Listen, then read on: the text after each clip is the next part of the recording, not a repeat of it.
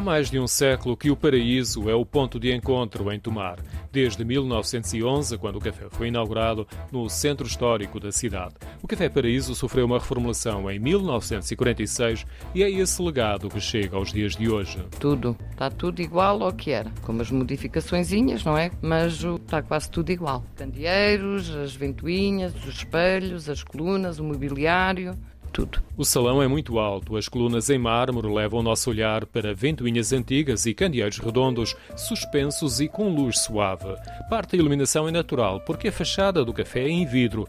Os espelhos colocados nas paredes laterais vieram de Veneza, criam um jogo de reflexos que multiplicam as colunas e permitem a observação de quem circula no café. O mobiliário é marcado por mesas com tampo de mármore e cadeiras metálicas. As cadeiras são Bauhaus, vieram da Alemanha e estão a durar 80 anos. Alexandra Greco Esteves é proprietária do Café Paraíso, que já vai na quarta geração da mesma família. Na família desde 1911. Foram quatro sócios que abriram, cinco. Mas depois o meu tio bisavô comprou a parte dos outros sócios e ficou só para ele. Depois, entanto, passou para o meu avô, para a minha avó, minha mãe e eu sou a quarta geração. Da reformulação de 1946 ainda se mantém a antiga tabacaria, um balcão de madeira que está próximo da entrada principal e que complementava a atividade do café. A leitura dos jornais é um ritual que agora alguns cumprem durante a manhã, quando o café é ainda um paraíso. De manhã é o paraíso, à tarde é o purgatório e à noite é o inferno. É aí a malta toda jovem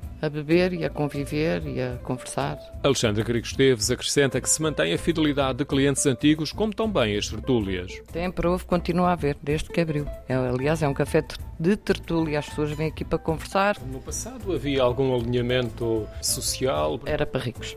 Era um café de elite, agora é para toda a gente. Como o café está no centro histórico, é habitual a entrada de turistas. Adoro, acho um extraordinário ainda existir um café assim, preservado. Em algumas paredes estão afixadas cartazes a promoverem eventos culturais no Cine Teatro Paraíso. A sala de espetáculos foi também uma iniciativa do tio bisavô de Alexandre Greco Esteves.